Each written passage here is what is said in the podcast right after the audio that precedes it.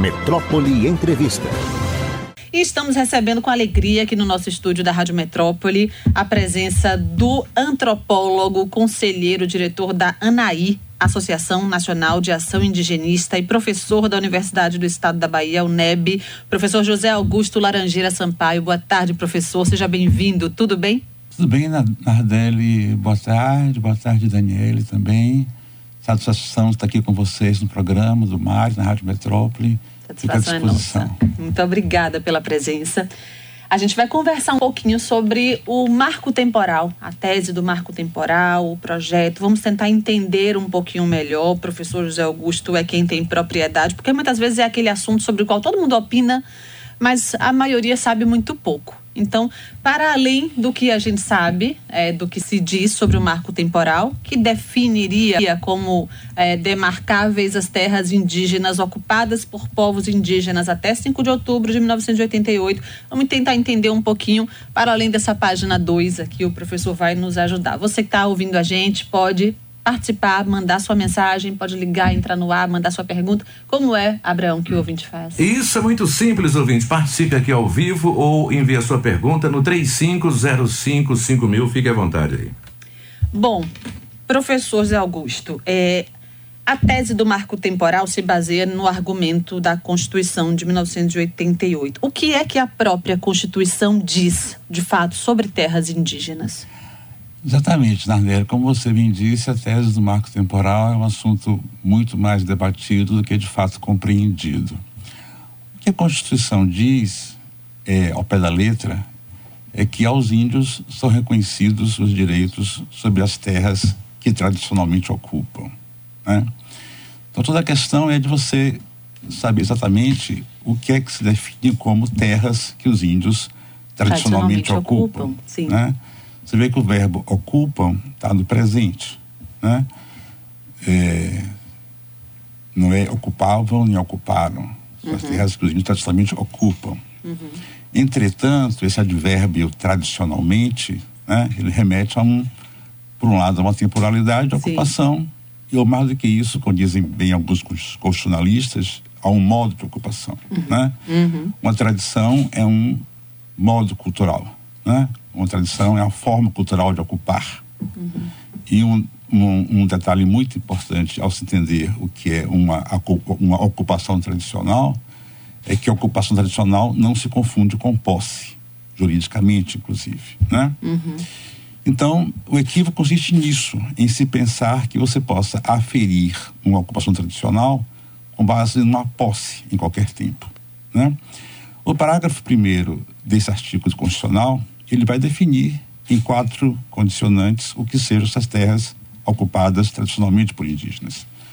São as terras que os índios ocupam para sua habitação permanente, para suas atividades produtivas, são as terras necessárias à preservação de recursos naturais necessários à sua sobrevivência e, quarto, como corolário disso tudo, são as terras necessárias à sua reprodução física e cultural segundo seus usos, costumes e tradições. Essa é a definição de que seja uma terra ocupada tradicionalmente. São as terras necessárias à reprodução físico-cultural de um grupo indígena. Necessárias quando? Hoje. Né? Uhum. A, terra, a, terra ocupada tradicionalmente não é ocupada nem em 1500, nem em 88. É terra ocupada hoje. Só que a terra ocupada hoje não é posse. É necessidade de reprodução físico-cultural segundo seus usos, costumes e tradições. Na letra da lei é isso. Né?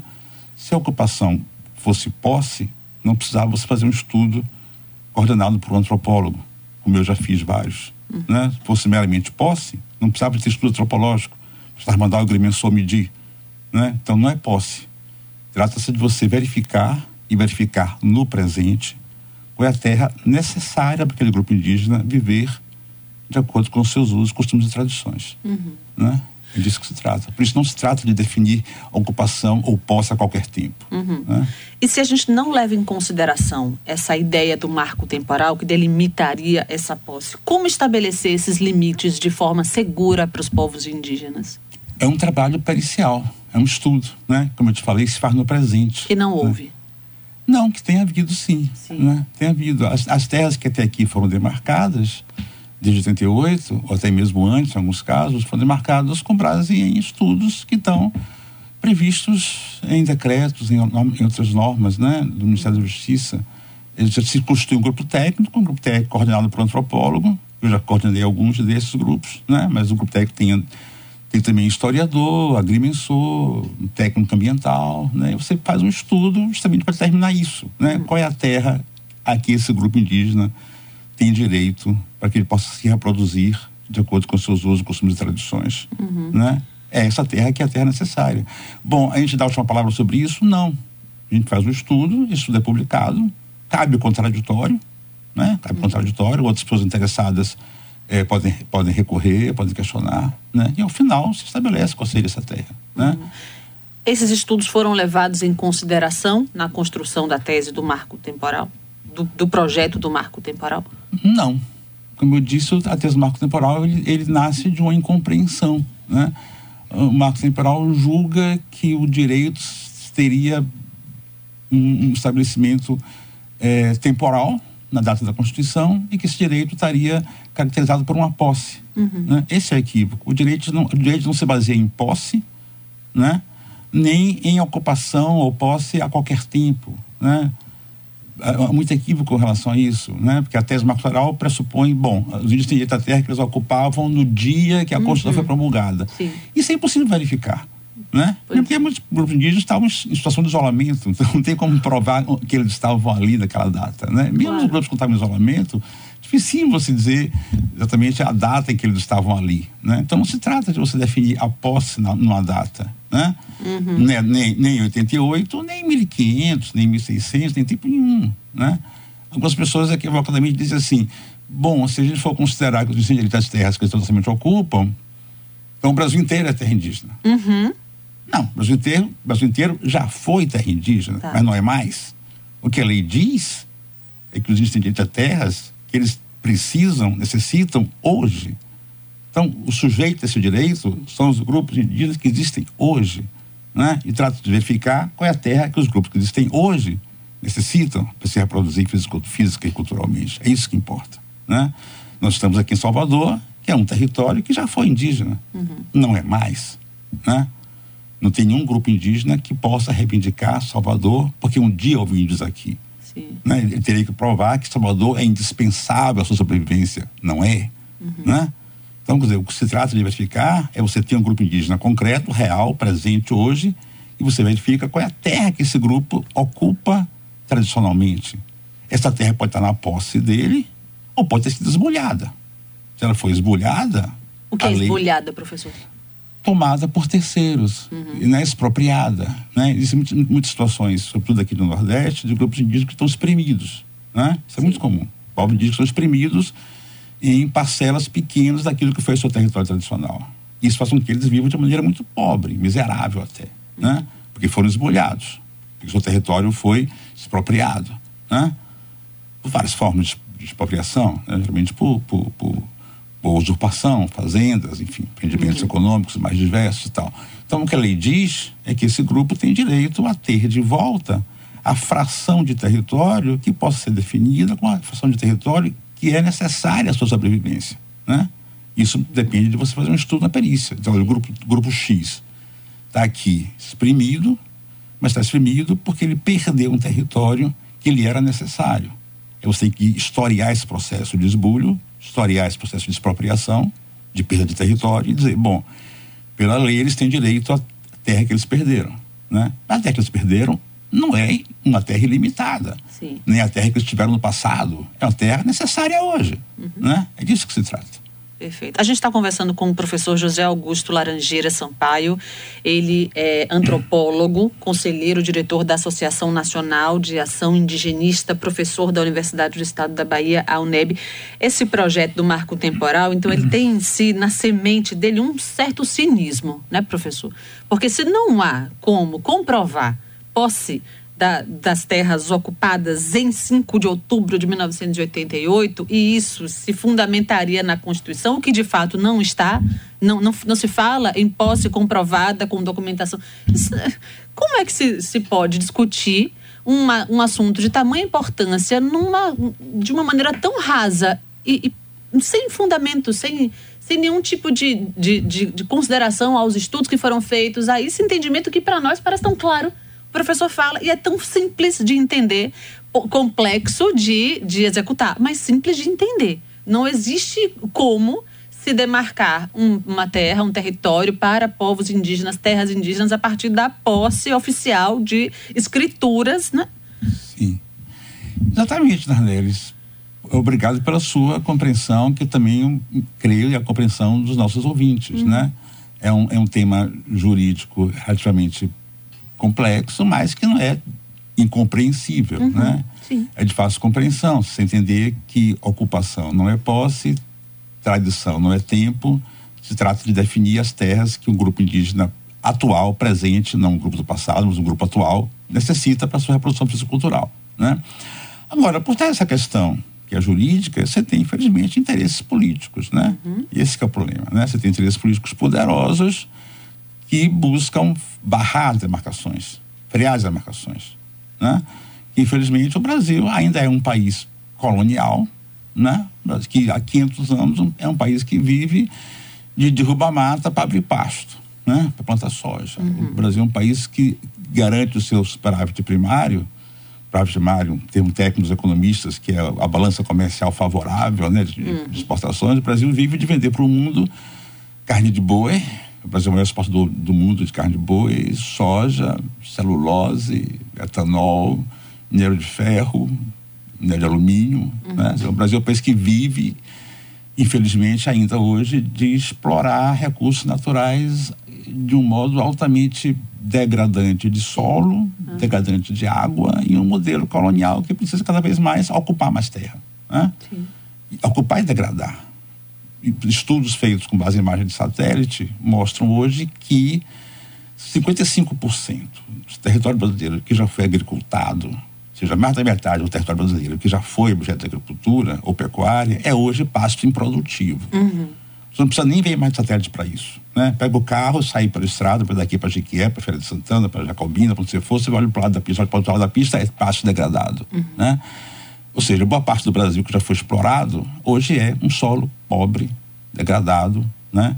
depredado, e o modelo precisa cada vez mais avançar mais, avançar mais, para derrubar mais floresta, ocupar mais terra, plantar mais soja, plantar mais pasto. Para degradar mais espaço degradar mais, e precisar exato. de mais. É, uhum. para que o país, o país, infelizmente, vive de exportar essas, esses produtos. Né? E os povos indígenas estão no caminho disso, né?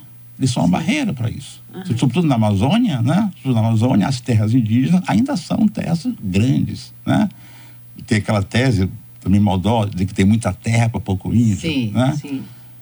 Na verdade, os índios costuma rebater essa tese dizendo que tem pouco índio para defender o planeta, né? E para defender esses biomas ameaçados, uhum. né? O, se as terras indígenas são grandes na Amazônia, e são, não é porque os indígenas tomaram essa terra de ninguém, né?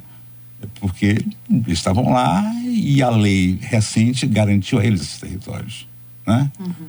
E já fora da Amazônia, como aqui na Bahia, que nos interessa mais diretamente, né? Os índios têm muito pouca terra, né? Como é a situação dos povos indígenas aqui na Bahia, professor?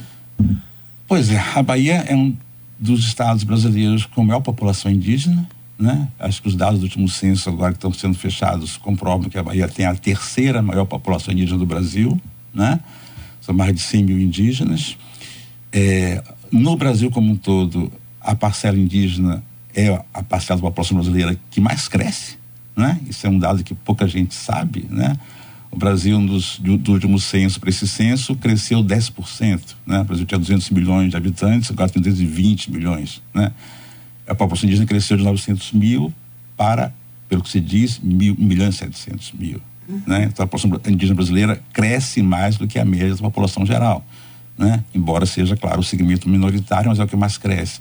Na Bahia são 100 mil indígenas, né? que têm hoje demarcadas menos de 300 mil hectares.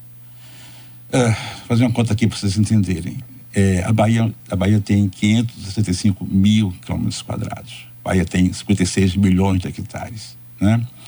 Os índios da Bahia têm hoje menos de meio por cento do território da Bahia. Brigam para ter mais. Sim. Se eles tiverem todas as suas terras demarcadas, eles vão ter garantidos perto de 600 mil hectares. Um pouco mais do que o dobro do que eles têm hoje. Sim. 600 mil hectares é 1% da Bahia. Né? A Bahia tem 56 milhões de hectares. Sim. Os índios querem chegar perto de 600 mil hectares. 1%, pouco mais de 1%. Né? Ora, a Bahia tem 15 milhões de habitantes, dos quais 11 milhões estão nas cidades. Né? A, uhum. a população rural da Bahia não chega a 4 milhões. Uhum. Né? Os índios, que são 1% da população da Bahia, são mais de 2% da população rural da Bahia. E eles estão brigando para ter 1% do território. Está injusto? Não está. Né? Está de bom tamanho. Uhum. Né? 12% da população rural quer ter 1% do território rural. Tá, não está de bom tamanho. Né? Mas eles ainda precisam lutar por um pouquinho mais da metade disso, que não está garantido ainda. Uhum. Né? E aí tem algumas terras que são estratégicas, né? que estão no litoral, estão em áreas de interesse de turismo, estão em área de interesse de, de, de, da produção de celulose, né? do cacau, ainda decadente. Né? Então os índios estão brigando por algumas terras, como os índios Tupinambá de Olivença, os Pataxo Porto Seguro, estão brigando por algumas terras que, pela lei, são deles por direito, mas que estão impactados por outros interesses econômicos. Né? O que não quer dizer que se eles tivessem essas terras garantidas para eles, que isso vai ser um debate econômico, como se diz, que os municípios vão perder renda. Não, nada disso, né?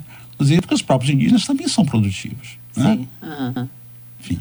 É, e aí esses interesses econômicos é que hoje fazem com que esse debate e esses projetos estejam em pauta. Agora, uma coisa que eu queria entender: o projeto do marco temporal ele foi aprovado na Câmara dos Deputados e agora aguarda a sua votação no Senado. Enquanto isso, e aí eu quero que você me explique se é isso mesmo. Enquanto isso, no Supremo também existe uma outra votação de um caso específico que servirá como guarda-chuva para outros outras, é, outros litígios semelhantes, é o caso de Santa Catarina. Explique melhor para a gente esses dois processos paralelos, professor. Exatamente. Né? É, Nardelli, são duas, são duas frentes, né? Uhum. Por um lado, você tem uma ação que corre no Supremo, é uma ação do Estado de Santa Catarina uhum. contra uma demarcação de uma terra específica, com base na tese marco temporal, uhum. né? E o Supremo decidiu que, em vez de ficar julgando caso por caso, esse caso Santa Catarina vai ter o que ele chama de repercussão geral. Tá. O que for decidido aqui nesse caso vai valer para todos. Uhum. Né? Ou seja, se a tese marco temporal for aprovada nesse caso, vai valer para todos os outros casos. Né? Se não for aprovada nesse caso, não vai valer para caso nenhum. Né? Uhum. A tendência, pelo que a gente percebe do, do, do, voto do relator e da tendência de outros juízes, é que a tese do marco temporal não seja aprovada no Supremo. Né? Ainda que alguns juízes, como o recente voto do ministro Alexandre de Moraes, uhum. possam nuançar esse direito, né?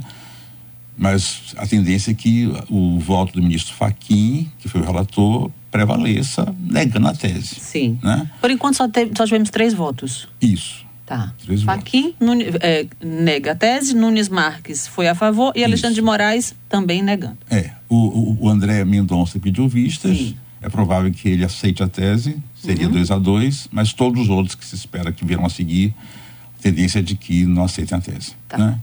Então, idealmente, a gente pode ganhar isso de 9 a 2, né? Ou, sei lá, de 8, de 8 a 3, mas Sim. enfim, a, a, a, tendência é que a tese não prevaleça. Uhum. Sabendo disso, a bancada, chamada, chamada bancada ruralista, que é muito poderosa no Congresso, né? Uhum. Ela entrou com um projeto de lei. Entrou com um projeto de lei para tentar aprovar o marco temporal, não por um julgamento supremo, mas por uma lei. Né? Uhum. A, a, a, essa lei passou em primeira instância na Câmara dos Deputados, foi para o Senado, né? O Senado deve demorar a julgar isso, porque o presidente do Senado já disse que, o Rodrigo Pacheco, né? Uhum. Já disse que vai passar pelas comissões, vai tirar para o debate, enfim. Já disse que não tem apego de nenhum dos dois lados. É, exatamente. Isso ele está dizendo isso para dizer não vou ter pressa. Né? Uhum. É provável que o Supremo decida isso antes, né? O que não impede o, o Congresso de continuar legislando sobre isso. Né? A questão é que, se o entendimento do Supremo for de que a tese não tem respaldo constitucional, Sim. a lei também será inconstitucional. Não vale de nada. Né? Será inconstitucional. Né? Você teria, você teria, na verdade, para você aprovar a tese do marco temporal, você não poderia simplesmente fazer uma lei nesse sentido. Teria que modificar a Constituição né? Uhum. Que já é mais complicado. Aí o senhor arriscaria um palpite com relação à aprovação no Senado? Não, não arrisco. O que eu arrisco é que o Supremo decidindo isso antes, que a coisa no Senado esfrie né?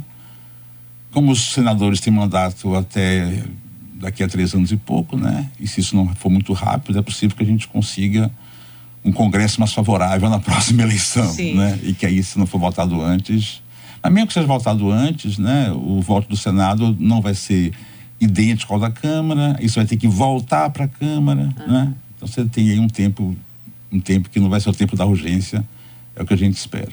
Existe, eh, paralelo a isso tudo, o professor José Augusto Laranjeiras, que está aqui conversando com a gente, uma, um, um observatório internacional que está atento ao que acontece. Sim. Como é que se posicionam esses olhares aí? A gente pode falar da Comissão Interamericana de Direitos Humanos, que pressiona pela derrubada da tese, porque entende que ela contradiz as normas internacionais e interamericanas de direitos humanos, em particular a Convenção Americana sobre Direitos Humanos e a Declaração Americana sobre os Direitos dos Povos Indígenas. Há outros olhares também que estão voltados para esse momento e essa, essas tramitações aqui no Brasil, não é, professor? Sim, a temática dos povos indígenas, a temática da preservação de recursos da Amazônia, a temática da preservação de florestas, ela é, incide muito diretamente em alguns temas que são caros hoje para o planeta, como uhum. por exemplo mudança climática, né? Uhum. aquecimento global, né? são coisas, são temas que preocupam a Europa, né, para os países centrais, né? Então está todo mundo um pouco de olho no Brasil, né? Não só por conta dessa questão de direitos humanos, de proteção das, dos povos tradicionais, né, que é um tema importante no mundo inteiro, sim, né, mas também porque isso incide sobre temas de economia global, de gestão do planeta, de gestão do clima, né? Uhum. Quando, para a gente encerrar, quando do outro lado, né, os argumentos são de que é necessário eh, ter segurança jurídica para os produtores rurais e para o agronegócio, que hoje né, é, o, é o pop, é o top, uhum. é o tudo uhum. e tudo mais, e que sustenta o país, e que. Uhum. É, Caso o marco, essa tese do marco temporal não seja aprovada no Supremo, ou talvez não passe no Senado, ou, ou isso acabe gerando um embrólio ali entre lei, Supremo, ser uma lei inconstitucional. Se isso é derrubado, é, as pessoas que argumentam que o Brasil perde, né, que o PIB do país perde, que o agronegócio diminui de tamanho, que o uhum. próprio país diminui de tamanho, o que é que o senhor diria com relação a isso? Digo que sim, que é preciso ter segurança jurídica e é a segurança jurídica que a gente espera que o Supremo Tribunal assegure, assegure com base no que está posto na Constituição. Né? É, é, é, é, perfeitamente possível a gente prever qual a extensão de terras indígenas que precisa ser demarcada. Né? E isso, de modo algum, vai inviabilizar o negócio. Por exemplo, o Estado brasileiro que tem mais conflito de terra indígena, Mato Grosso do Sul. Né? Mato Grosso do Sul tem hoje povos indígenas muito numerosos, né? Mais de 200 mil indígenas que ocupam aproximadamente meio por cento do território do estado. Né? Se todas as terras do Mato Grosso do Sul indígenas forem demarcadas, eles vão ter 2,5% do estado. Olha que escândalo, né? Sobra 97,5% para o negócio. Será que não dá? Bom, o agronegócio que tem hoje 99,5% perde 2%, fica com 97,5%. Uhum. Né? Perde. Mas perde dentro de uma margem absolutamente confortável, Sim. viável, possível. Uhum. Né? Ou seja, as terras indígenas demarcadas, claro, vão dar segurança para os índios, vão dar segurança também para o agronegócio, né? dentro de um certo limite. Né? Isso, isso também precisa ser posto. Né? Quer dizer, o modelo colonial que o Brasil vive há 500 anos também precisa ser questionado.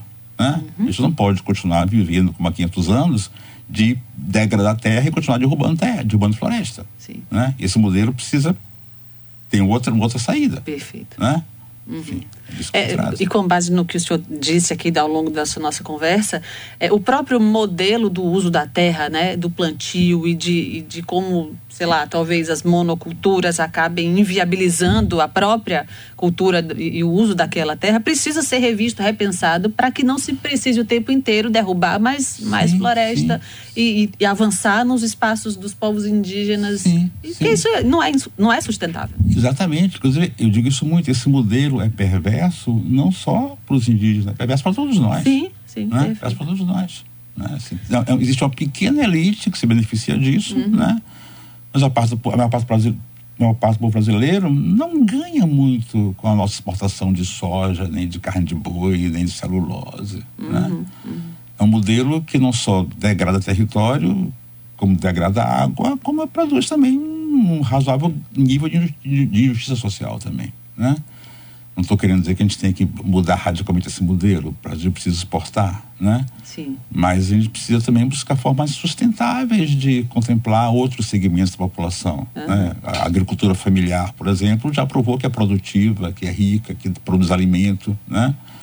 A gente sabe que a distribuição de terra no Brasil é injusta, né? Você uhum. tem a, 80% das terras estão na mão de 5% dos proprietários rurais, né?